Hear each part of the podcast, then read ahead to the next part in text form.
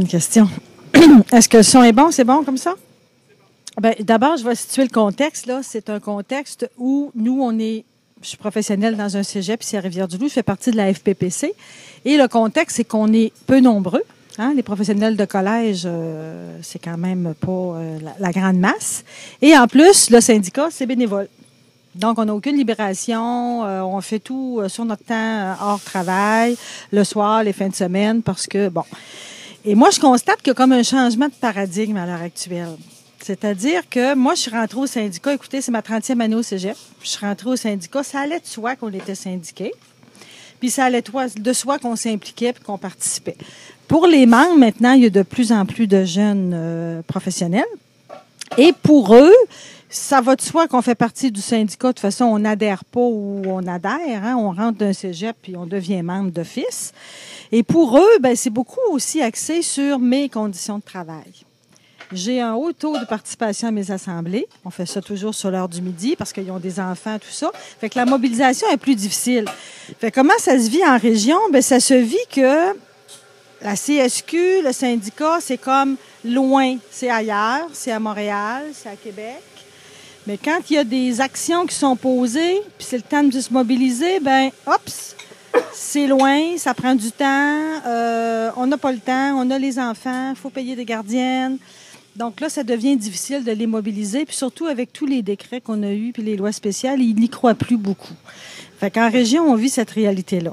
Moi, ce que je constate, c'est que le changement de paradigme qui est en train d'y avoir, c'est à la fois des gens qui sont plus centrés sur ses propres choses, mais sont loin de la grande réalité des conditions des femmes dans le monde, par exemple, ou des choses comme celle-là. Ils sont loin de ces questions-là.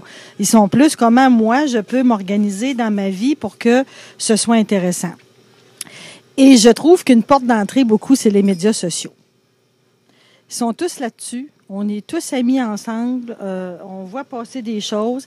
Et je me dis, les médias, quand on fait paraître des, des je dirais des propos qui vont à l'encontre de le gouvernement avec les, les, syndiqués, les gros méchants qui coûtent cher à l'économie. Hein? On est une dépense, on le sait. Mais je me dis, par les médias sociaux, peut-être qu'on peut contrer la presse qui va choisir de publier finalement ce qu'elle veut, puis qui est plus pro-gouvernement souvent avec les propos. Et quand je fais des choses par les médias sociaux, j'ai toujours un haut taux de réponse. Je sais que je suis lu, tout ça, dans mon groupe restreint.